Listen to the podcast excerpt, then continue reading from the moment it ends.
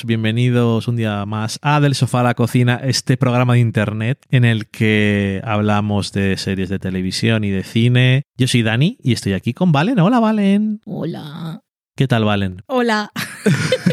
Bien.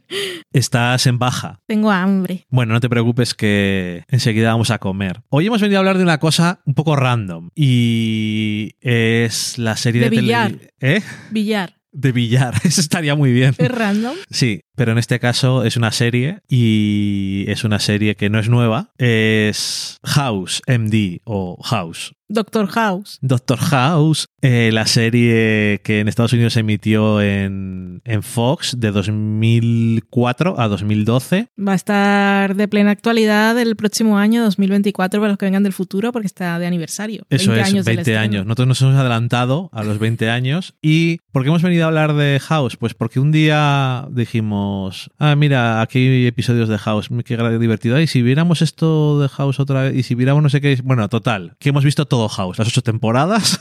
Todo pasó en realidad por un día que tú saliste y yo me puse Pluto o Pico con no sé qué de esto que tienen televisión en directo. y estaban con la tercera temporada y salía un policía Y no te acordabas y yo de decía, nada. no me acuerdo de esta trama, y tú llegaste en medio y te dije, pues yo ahora quiero saber de qué iba todo esto, porque no me acuerdo. Me acordaba concreto y literal como de tres cosas de toda la serie. Muy concretas y muy bien, pero de unos finales de temporada, de un pintalabios.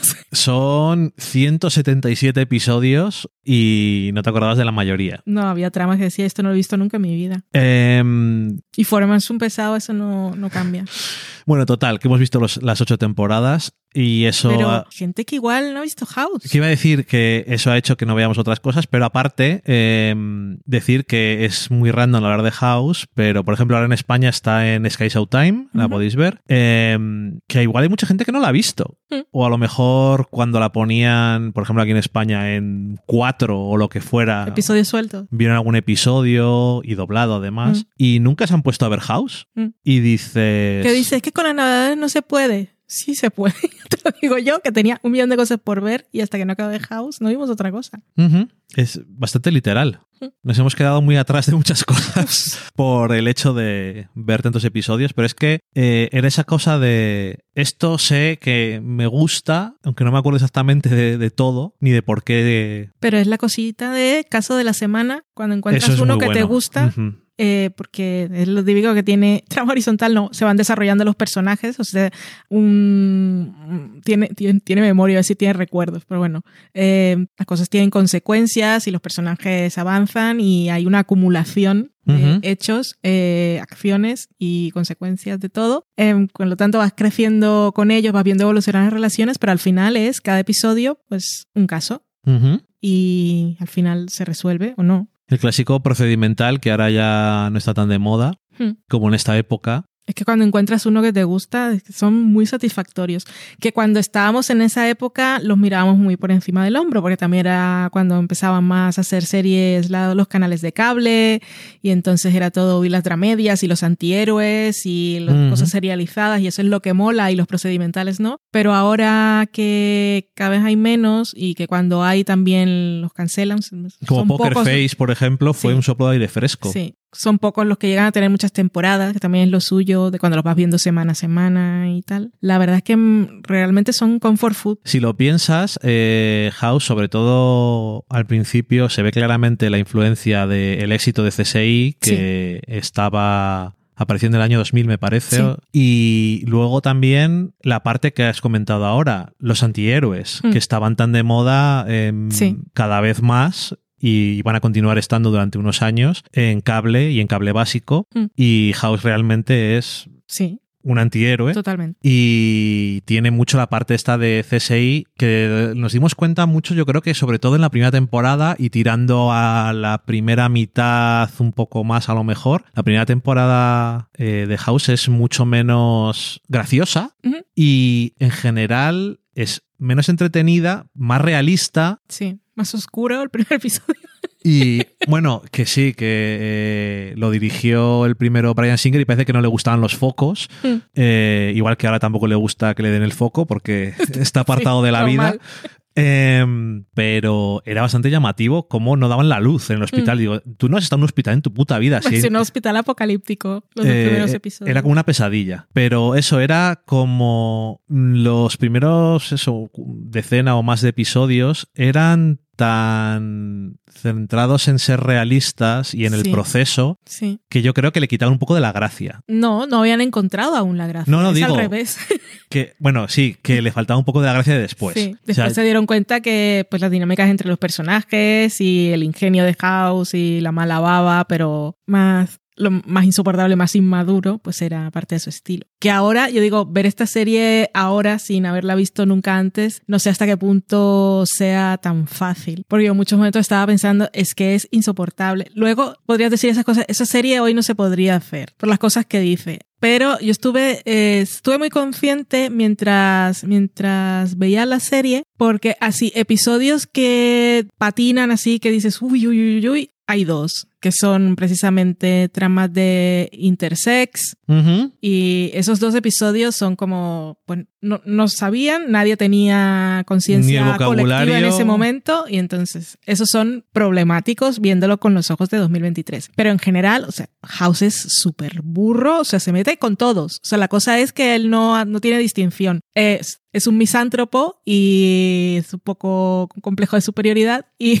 no le importa decir las cosas, pero entonces hace le gusta provocar además, o sea, hace, la- hace las cosas conscientemente, entonces con todas las razas, o sea, es racista, con bromas misóginas, pero eh, no es que la serie lo sea, es que el personaje pero- es así. O sea, pero- eso, eso no molesta. Lo que puede molestar es, eh, eso es lo que quería decir, o sea, esas cosas no creo que viéndola con los ojos de hoy digas, uy, qué racista, uy, que no sé qué, te, te ríes, pero al final te ríes porque es gracioso Sí, y porque sabes con qué intención lo está haciendo. Sí. yo además creo que es que House no es ni racista, No, no, no, él no lo es. ni misógino, No, ni nada. Él, no la serie, sino le gusta provocar. el personaje le Sí. gusta decir cosas shocking y mantener a la gente a Sí, distancia sí, sí, totalmente. y parecer muy el desagradable. problema no, no sería ese en ningún caso cuando digo que no sé hasta qué punto sería tan fácil entrar hoy, sino precisamente con el, el concepto antihéroe, que ya lo hemos dejado un poco atrás y entonces igual hasta qué punto se te puede hacer cargante, porque es muy, es muy, se comporta como muy niñato y las cosas que le hace a la gente que más quieres a veces son muy crueles y entonces igual no te sientes cómodo viéndolo, pero no más que eso, eso no lo sé. No sé, es que- no sé hasta qué punto. Y claro, también está otra cosa, que esto es una serie de network y son 177 episodios. Bueno, ya contando con que te los quieras ver, ¿no? Quiero decir, eh, me refiero a que las temporadas tenían veintitantos episodios, que esta serie hecha en una época en la que se hacen temporadas de 10 o 12 episodios es muy diferente. Sí. Porque no tienes que aguantar a House tanto Ya. tiempo, me Tampoco refiero. tienes que verlo intensamente con nosotros. ¿eh? No, no, esto es una idea de olla que, se- que tuvimos nosotros, pero yo francamente eh, sí encontré que es muy curioso ver una serie tan de carrerilla que no está diseñada para verse así, Mm. pero si bien mucha gente y los críticos en su momento, eh, todas las series que duran tanto no tienen remedio, ¿no? Eh, Mm. Todo el mundo va a decir esto ya, el Jumping the Shark. Sí, se ha agotado la fórmula. Se ha agotado la fórmula y ya no saben cómo Que la fórmula, por cierto, es un Sherlock Holmes. Sí. En, en la medicina, porque el Dr. House es, es el dirige el departamento de diagnósticos. Y entonces a él van los casos que se supone que nadie puede resolver, pero son los casos que a él le parecen curiosos, porque son el enigma y necesita resolverlos porque él tiene un dolor crónico y es adicto a los opioides para mantenerse un poco funcional. Es así. Grande. Y él es House y su amigo Wilson. Wilson, pero es como se llama el amigo de Sherlock Holmes, que ahora no me sale. Watson. Watson, gracias. Estaba ahí haciendo con la W, estaba repitiendo y no me salía. Correcto. Pero que eso, y ya no decían, y ya no saben qué hacer eh, para que House siga haciendo X cosas, o Ya lo habrían echado. han no vuelto, sé. han dado un paso atrás y han vuelto otra vez eh, hacer lo mismo que habían hecho hace no sé cuántas temporadas. Y yo viéndola así del tirón, yo personalmente tengo que aplaudir el trabajo que Mm. hicieron David Shore y los demás guionistas, porque sí supieron encontrarle nuevos ángulos. Sí. Y, y hasta tan tarde como eh, la sexta temporada que empieza con eh, ¿cuál es Salón? Me parece que se llamaba, no, no me acuerdo cómo se llama el, doble episodio doble cuando está eh, internado en un sitio. Hmm. Eh, ese episodio está- esos Sí. episodios están muy bien. Y estamos hablando de la sexta temporada, que Mm. realmente. Y. En esta temporada aparte te meten un montón de personajes nuevos para esos episodios porque él está apartado. Y lo hacen varias veces Mm. eh, con su equipo de diagnóstico. Y lo que no me acordaba tampoco es que eran estaban tan presentes siempre los tres miembros del equipo a lo largo de la serie. Ujú. Yo también pensaba eh, que se iban. Chase, Foreman y Cameron. Y yo pensaba que desaparecían más, Mm. no lo tenía en la cabeza tan, tan guardado. Pero yo la verdad es que cada vez que tenían un enfoque nuevo para la serie, sí me veía a bordo. Decía, ok.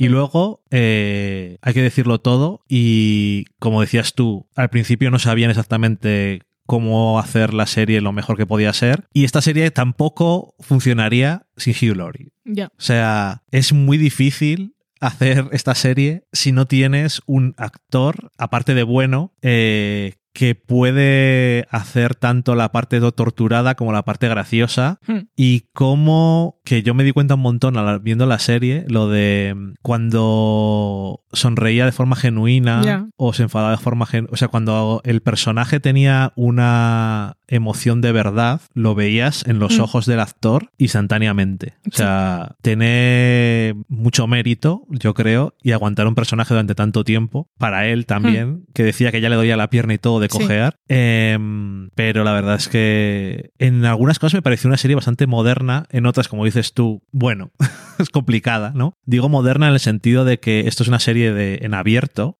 y hablaban de muchas cosas y se veían muchas cosas que eran un poco Sí. shocking a No, veces. y que así como tiene esos dos episodios que digo son problemáticos, tiene otros que precisamente por lo que dices, que era una serie en abierto, que aparte era bastante popular, que no era una serie que, no, que veía poca gente, eh, sí que hablaba de muchas cosas interesantes y de una forma más interesante aún. Y, y eso, que todas las temporadas tienen varios episodios que están muy bien, tienen cosas que son originales y curiosas. Eh, la primera temporada eh, tiene un tramo final que es muy bueno. Que empieza con el de Tres Historias, Sí. que es uno de los episodios clásicos de la serie. Fue el primero diferente. El primero Que diferente y realmente... tiene algunos más, pero ese fue el primero. Y realmente es eh, un poco el estándar y el equilibrio perfecto para el personaje, Hmm. que te demuestra una mezcla de las tonterías y la seriedad en un, en un único episodio, a la vez que te está contando cosas del pasado del personaje, que es una cosa que estaba muy misteriosa Sí. y, y está muy bien. Eh, luego eso, a mí es que los de- las demás temporadas me gustaron. Siempre tenían algún personaje que era antagonista y gracias a Dios que estamos hablando de que es network y no pueden tenerle durante 20 episodios porque es totalmente absurdo, entonces no duraban tanto, pero el policía, el Uf. nuevo eh, director del, El señor del de la privada. hospital, y siempre esos dos que eran de la segunda y la tercera temporada, luego ya no hay tanto ese No, tipo luego de es él él mismo es su propio enemigo. y es mucho mejor. Y yo, para mí sí, porque los dos estos que se toman tanto interés en House es como, ¿no tenéis otra cosa que hacer? Es que hay uno literal que vivía ahí en el hospital, Pero los dos, en una ¿eh? oficina oscura. los dos porque era como, yo sé que tienes otras cosas que hacer. El tío que, que está en el hospital, Sí. tienes cosas más importantes que hacer que estarte fijando en este señor. Y el policía ni te cuento. Pero no sé, siempre tenía... Y luego los tres personajes que empiezan la serie con, eh, como el equipo de House, ya sé que a Foreman le odias, pero eh, todos a lo largo de la serie tienen una evolución y a mí me ha sorprendido mucho que no me acordaba demasiado de la historia de Chase, por ejemplo, Hmm. que me llamó mucho la atención el pedazo de historia que tiene algo de toda la serie, como el que no quiere la cosa. Sí. Y no sé, mm, yo, lo- yo disfruté mucho este revisionado, la verdad. Yo también. Nunca pensé que lo fuera a hacer. Sentí un vacío cuando lo acabamos. Sí, y es que es eso que decías tú al principio. Es una serie procedimental, aunque tenga su trama consecutiva, y es que no tiene nada que ver hacer ver una serie como esta, como decir, oye, vamos a ver que no hemos vuelto a ver nunca Lost. Hmm. Pero es que es todo trama. Sí. Y eso cuesta más en mi cabeza. Y cuando, cuando tiene bajón es demasiado bajón. Porque Sí. si la trama ya de una temporada patina un poco, se te hace muy cuesta arriba. Yo, por ejemplo, no viendo House, no, no te podría decir esta temporada es la peor. No, porque igual hay un episodio que te gusta menos, Sí. pero el siguiente lo puede remontar. Sí. Porque ya está. Eh, no sé. Eh, la verdad es que me sorprendió ver la serie entera, porque no era algo que tenía preparado hacer. Y lo que más me sorprendió fue que le dijera las demás cosas que teníamos que ver. Echaros a un lado que he venido otra vez. Así que nada. Es que se nos acumuló hasta Survivor, con eso decimos todo. Que no es que se nos acumularon las cosas que podía ser más densa o lo que fuera. No, no, de todo, de todo. Porque nos valía tanto para comer como para mm, por la noche, vale para todo. Acabo de darme cuenta que tengo el calcetín roto en el talón. Hola a todos. Hola, ¿qué tal? Así que nada, lo que decía Valen al principio, que seguro que hay gente que no ha visto House, aunque sepa lo que es. Mm. Y yo sí que creo que merece la pena echarle un vistazo. Igual puede ser una de esas cosas que ves así un poco de fondo. Y al principio fijándote un poco más porque no se ve. Pero, pero nada, que os la recomendamos. Venimos del pasado. Sí. Os recomendamos que veáis House, está bien. No sé si comentamos el final de House en el podcast sí. al principio. Yo creo que sí. Puede que sí. Ahora la he vuelto a ver el final otra vez y también me ha parecido que... Y el especial. Y el especial también. Y el final de la serie Yo no me acordaba cómo acababa. me pareció igualmente apropiado. Sí. Y no se me ocurre una mejor forma de acabar la serie. Mm, mm. Así que nada, eso es todo por hoy. Nos escuchamos en breve. ¡Adiós! Chao.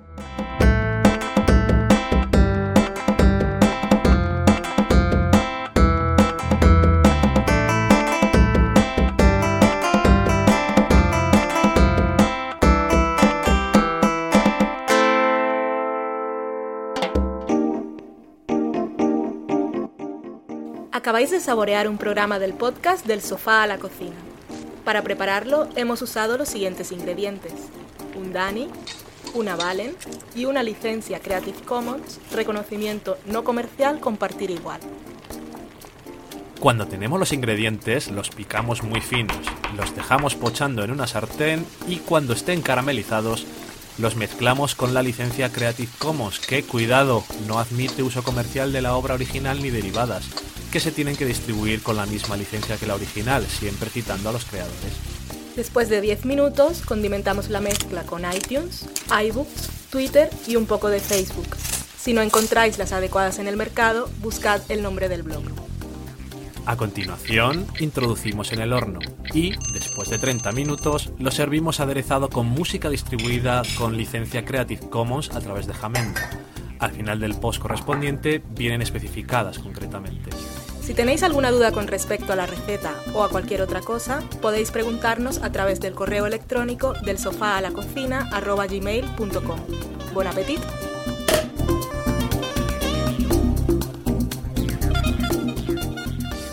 Hombre.